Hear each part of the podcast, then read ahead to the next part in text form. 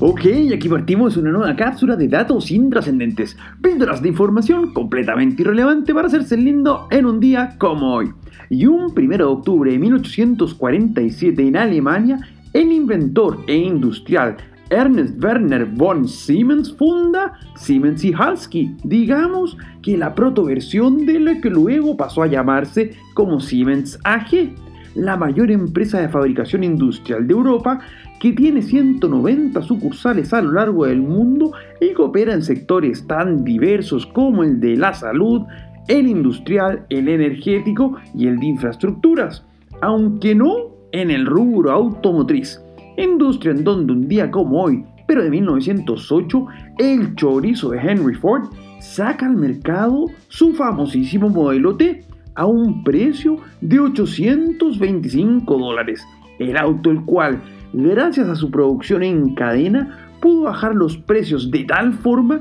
que permitió que la clase media pudiera dejar los caballos y subirse a su carrocería. De esta manera, y gracias al bendito capitalismo, el recontra crack de Henry cumplió su palabra empeñada dos años antes, en donde se comprometía a construir un auto para el pueblo, un automóvil universal.